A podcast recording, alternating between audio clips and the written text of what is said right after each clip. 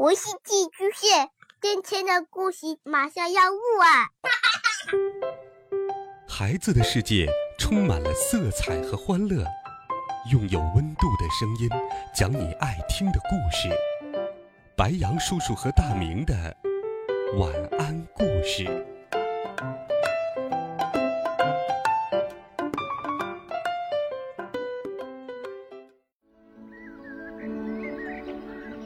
小朋友们、同学们，大家好，欢迎收听白羊叔叔讲故事。今天是三月十二号，是植树节。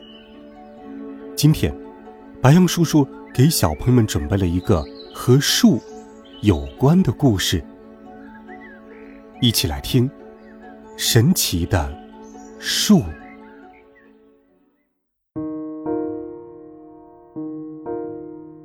神奇的树，千姿百态。树枝在天空伸展，像一幅画。如果你仔细看去，很多树还是一个模仿高手。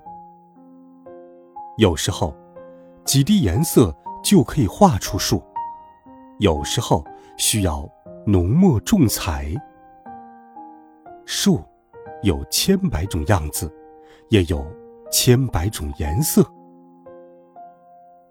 有时候，它像隧道；有时候，它像大海。它还是一个大公寓，层层都是甜蜜的家。因为，你仔细看去，会有很多昆虫、动物，在树木间休息、生活。树，它是一艘海盗船，也是一个熊的洞穴。它是一个游乐园，也是一位好朋友。它像一把伞，阴凉了你回家的路。一棵小树苗，和我们一同长高，长成大树，然后渐渐变老。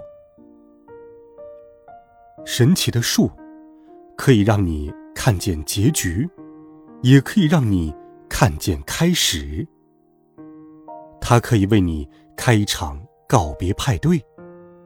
它可以在黑暗中为你发光，也会变成张牙舞爪的怪物。它会穿上厚厚的棉衣，尤其是在下雪的时候。在每个冬天。他会等待着春天，像孩子一样沉睡。神奇的树，你看到的是什么样子呢？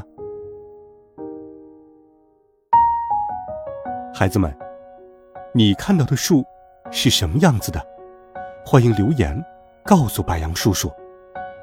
树就像每个人的人生一样，千姿百态，多姿多彩。